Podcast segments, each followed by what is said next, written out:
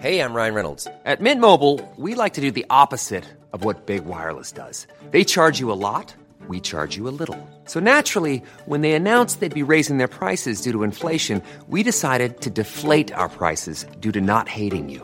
That's right. We're cutting the price of Mint Unlimited from $30 a month to just $15 a month. Give it a try at mintmobile.com slash switch. $45 upfront for three months plus taxes and fees. Promo rate for new customers for limited time. Unlimited more than 40 gigabytes per month. Slows. Full terms at mintmobile.com.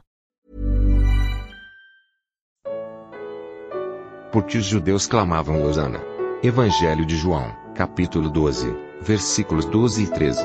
Comentário de Mário Persona. Essa expressão Hosana, eles falam que eles, o povo clama na entrada do Senhor ah, em Jerusalém, eles estão, estão todos animados. Essa palavra Hosana significa Senhor, nos salva, nós te suplicamos. E em seguida vem Bendito o Rei de Israel que vem em nome do Senhor.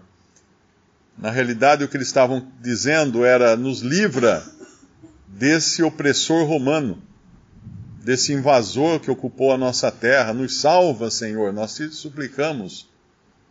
E esse era o, esse era o desejo deles. Todo mundo deseja um, um, um Senhor que seja um super-homem para nos livrar das nossas dificuldades, da, dos nossos inimigos e tudo mais. O que eles não percebiam é que eles eram piores que os romanos. E era até estranho eles pedirem para o Senhor salvá-los quando eles próprios estavam na, vamos chamar assim, na lista negra de Deus. Lá em Ezequiel capítulo 5, Ezequiel capítulo 5, versículos 5 e 6. Assim diz o Senhor Jeová: Esta é Jerusalém. Pula no meio das nações e terras que estão ao redor dela. Ela, porém, mudou em impiedade os meus juízos, mais do que as nações, e os meus estatutos, mais do que as terras que estão em, ao redor dela, porque rejeitaram os meus juízos e não andaram nos meus preceitos.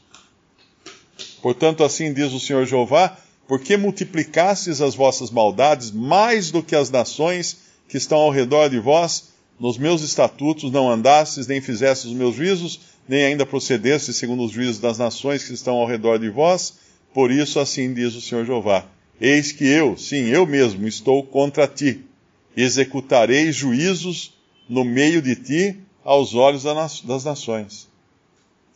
Isso aqui é, é terrível, porque o que o Senhor está dizendo para eles é que eles eram piores do que os romanos, piores do que todas as nações que, que estavam em redor deles.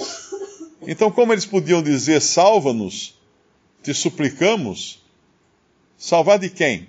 Eles deviam primeiro ser salvos deles próprios, que eles eram os piores ali. Os romanos não tinham a, o grau de responsabilidade e culpabilidade que tinham os judeus que, durante séculos, foram agraciados por Deus e ao mesmo tempo rejeitaram essa graça de Deus, essa misericórdia de Deus que os teve sempre como a menina dos olhos do Senhor. E no entanto eles não entenderam isso. Eles estão ali achando que chegou agora o libertador de Israel, no sentido de libertá-lo dos inimigos. Um dia o Senhor vai libertá-los dos seus inimigos, vai libertar aquele aqueles que são verdadeiramente judeus, aquele remanescente fiel que se levantará no final. Mas aqui, aqui eles, em pouco, pouco tempo, eu não sei quantos dias depois, eles estariam cerrando os punhos e gritando: crucifica-o, crucifica-o. Por quê? Porque não era o rei que eles queriam. Não era o rei forte e poderoso que entrava na cidade para libertar a cidade dos romanos. Eles já deviam ter percebido isso quando ele entrou montado num, num jumentinho, não é? E não no, no alazão, com, com exércitos e tudo mais. Essa passagem, esse capítulo tem uma tem uma, uma chave interessante que revela a divindade do Senhor Jesus e revela que ele é o mesmo Jeová do Antigo Testamento.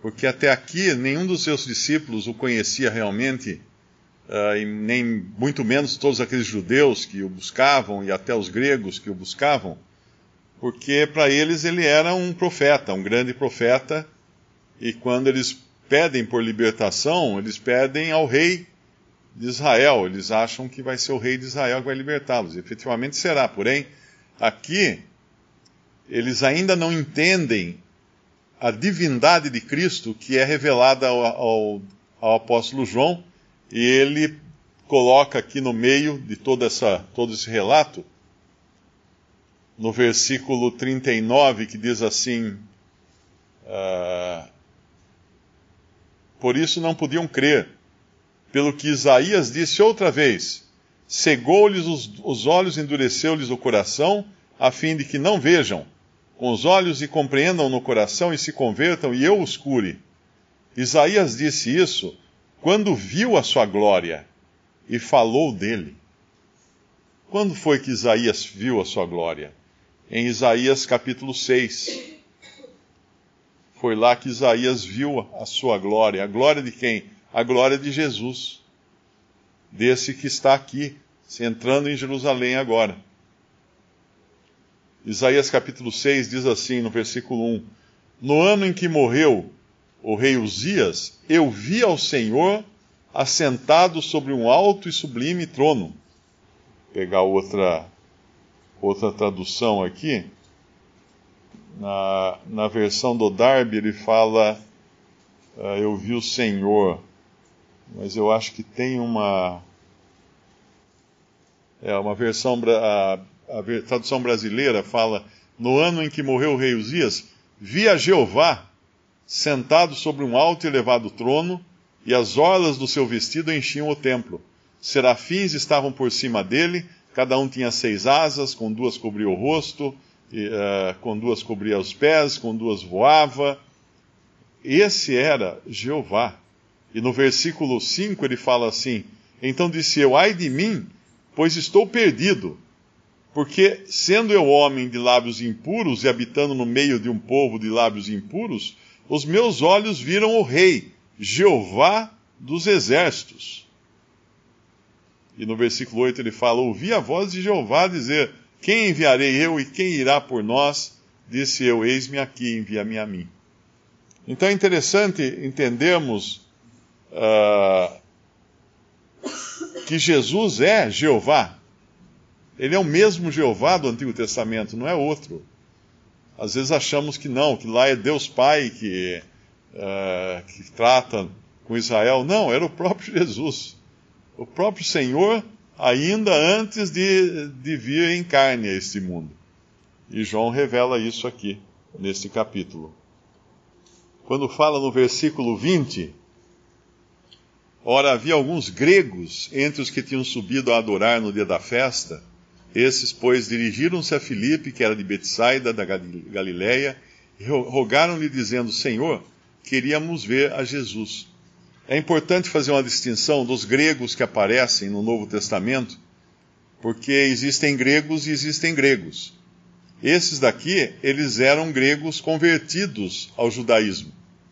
Da mesma forma como o centurião romano uh, Cornélio era um romano gentil convertido ao judaísmo. E esses gregos, assim como o centurião romano, eles não eram idólatras. Esses gregos aqui não eram idólatras, eles, eles seguiam a lei uh, mosaica, então eles sabiam muito bem que não deviam adorar imagens e tudo mais. Quando a gente vai lá para Atos 17, nós encontramos até uma maneira distinta de Paulo pregar a, a uns gregos e a outros gregos. Os primeiros gregos lá de Atos 17 são gregos gregos convertidos, convertidos ao judaísmo. No capítulo 17 fala que passando por Anfípolis e Apolônia, chegaram a Tessalônica, onde havia uma sinagoga de judeus. E Paulo, como tinha por costume, foi ter com eles, e por três sábados disputou com eles sobre as Escrituras, expondo e demonstrando que convinha que o Cristo padecesse e ressuscitasse dos mortos. E esse Jesus que vos anuncio, dizia ele, é o Cristo. E alguns deles creram e ajuntaram-se com Paulo e Silas e também uma grande multidão de gregos religiosos. Aqui o sentido é gregos prosélitos, ou convertidos ao judaísmo, e não poucas mulheres distintas. Olha que interessante que a mensagem de Paulo a esses gregos era já para falar do Messias. Expondo e demonstrando no versículo 3 que o Cristo, ele não precisava explicar para eles quem era o Cristo. Eles sabiam, os judeus sabiam, os gregos sabiam quem era o Cristo. O Cristo era o que viria como libertador de Israel. E é o que eles esperavam aqui né, no capítulo de 12 de João, esse, esse Cristo libertador, esse guerreiro fabuloso que iria libertá-los. E os gregos convertidos ao judaísmo também sabiam disso. Então Paulo pega a, a pregação dele e começa no meio do caminho, vamos chamar assim, na metade do caminho. Porque essas pessoas todas têm conhecimento de Deus, têm conhecimento das Escrituras, alguns deles provavelmente eram nascidos de novo, como era Cornélio, nascido de novo, e agora então é só mostrar: olha, esse que vocês esperam, que vocês tanto almejam, é Jesus, o Nazareno. É esse aqui. Mas quando você segue lá em Atos capítulo 17 e chega mais embaixo no versículo 16, quando Paulo os esperava em Atenas, o seu espírito se comovia em si mesmo vendo a cidade tão entregue à idolatria. Aqui ele vai pregar, pregar não necessariamente o evangelho da graça de Deus para esses, esses outros gregos, esses gregos originais, vamos chamar assim. Esses gregos que não haviam uh, entre aspas, sido contaminados com a religião judaica. Eles ainda estavam na sua idolatria, na sua adoração a, a Diana, a outras a Atenas, né, que era outra deusa, a todas aquela, a todo aquele deuses do Olimpo uh, grego. Então ele, aqui ele encontra esse versículo 18, alguns dos filósofos epicureus e estoicos contendiam com ele Uns diziam que, que quer dizer-se faroleiro, e outros parece que é pregador de deuses estranhos, porque eles anunciavam a Jesus e a ressurreição. Mas para eles não fazia sentido algum Jesus e a ressurreição. Então ele tem que voltar mais para trás para falar para eles de Deus, do Deus Criador. É, e ele aproveita o gancho quando ele vê um, um pedestal, um pedestal uh, oferecido em honra ao Deus desconhecido. Ou seja, aqueles homens que eram a, o expoente da sabedoria humana, e até hoje os gregos são considerados os, os mais sábios, né? eles são os criadores da filosofia que é ensinada nas escolas até hoje, o expoente, os expoentes da, do conhecimento humano, eles, eles admitiam que não conheciam a Deus. Eles conheciam tudo, mas não conheciam a Deus, e tanto não conheciam a Deus que transformaram essa ignorância num monumento. Fizeram um monumento à ignorância. É espantoso quando nós vemos um negócio desse. Eles estão anunciando aos quatro ventos um monumento à ignorância. Eles tinham tanto medo, eles eram tão idólatras que eles tinham medo de, de não estar adorando um Deus que não estava dentro da lista de deuses deles. Então criaram esse monumento ao Deus desconhecido. E é daí que Paulo pega e fala: esse Deus que vocês não conhecem, é esse que eu anuncio. E ele vai agora levá-los, não necessariamente a, a mensagem do Evangelho, da graça, da morte de Cristo, no sentido evangelístico da mensagem, mas vai, vai levá-los a, a entenderem que eles precisam se arrepender. Porque esse mesmo Deus enviará uh, um varão por meio de quem todos serão julgados no final. Por que isso? Porque os epicureus, eles eram basicamente uh, amantes da, do prazer, do prazer, da boa vida, da, uh, da, da, dos prazeres da carne e tudo mais. Era isso que eles viviam, é isso que eles buscavam. E Paulo vai ter que falar para eles: olha, amigo, isso aqui é, não é assim não. Deus vai enviar, ele fala depois no versículo mais ao final, versículo 30, Deus não tendo em conta os tempos da ignorância, anuncia agora a todos os homens em todo lugar que se arrependam. Então, indiferente se é grego, se é o que for, tinha que se arrepender, porquanto tem determinado um dia em que com justiça há de julgar o mundo, por meio do varão que destinou, e disso deu certeza a todos, ressuscitando dos mortos. como ouviram falar de ressurreição dos mortos, uns escarneciam, outros diziam acerca disso te ouviremos outra vez. Ele não apresenta aqui uh, o que ele apresenta lá, por exemplo, para aqueles outros gregos no começo do capítulo. Esse Jesus, né, como Salvador. Ele precisa ir lá no básico aqui, falar de Deus, porque eles eram extremamente idólatras. Esse capítulo também é, é um dos que mostram as poucas vezes em que Deus do céu se manifesta, inclusive a multidão escuta. Ele, no, no batismo de Jesus, uma, eles ouviram uma voz do céu: Esse é meu filho amado. Uh, a ele ouvi. Aqui, no versículo 27, ele fala: Agora minha alma está perturbada. E que direi eu, Pai, salva-me desta hora? Mas para isso vim a esta hora. Pai, glorifica o teu nome. Então veio uma voz do céu que dizia: Já o tenho glorificado e outra vez o glorificarei. Ora, a multidão que ali estava e que tinha ouvido dizia que havia sido um trovão. Outros diziam: Um anjo lhe falou. Respondeu Jesus e disse: Não veio essa voz por amor de mim, mas por amor de vós.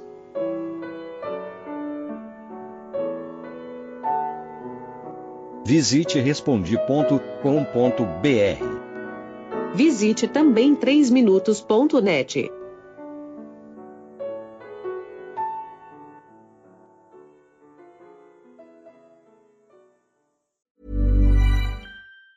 Ever catch yourself eating the same flavorless dinner three days in a row? Dreaming of something better? Well, HelloFresh is your guilt-free dream come true, baby. It's me, Kiki Palmer.